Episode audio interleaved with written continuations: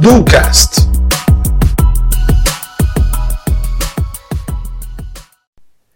Olá, tudo bem? Seja muito bem-vinda e muito bem-vindo ao nosso canal. Mal piscamos os olhos e já encontramos aí no vigésimo episódio desse canal de muitos outros que ainda virão. Espero que vocês estejam executando ao máximo e principalmente transformando muito conteúdo aprendizado em resultado. No último episódio, a gente falou um pouquinho sobre a importância de saber se vender para garantir maiores resultados e oportunidades. Já nesse episódio, por sugestão de um amigo seguidor na minha página no Instagram, a gente vai falar um pouco sobre outro fator que também impede resultados e aproveitamento de oportunidades. O famoso e se, três pontinhos. Nesse caso, a gente tem duas formas de enxergar essa questão.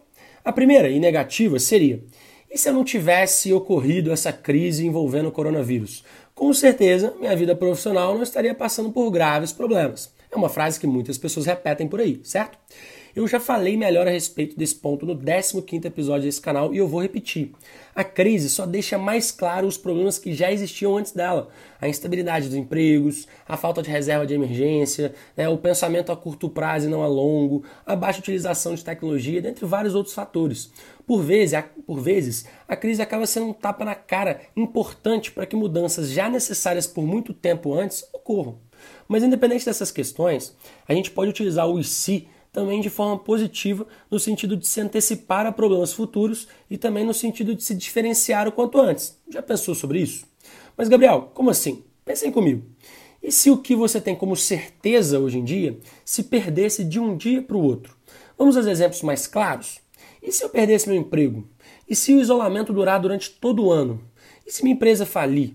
E se eu tiver nenhuma outra oportunidade diferente esse ano? São vários e se que podem ser pensados nesse caso, certo?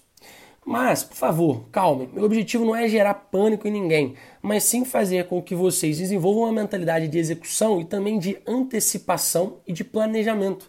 Fatores esses que serão muito importantes para o crescimento profissional. Sendo assim, vamos aos planos de ação para principalmente executar e nos antecipar? Bora executar?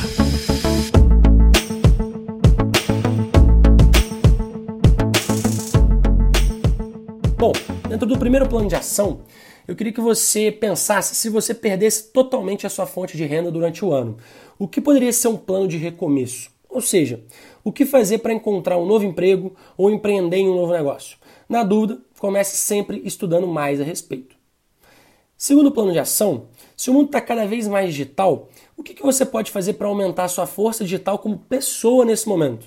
Menos vergonha e mais ação, pessoal. E o terceiro plano de ação é para você criar uma lista de ICs, né? Ao lado de uma lista também de soluções para cada um desses ICs.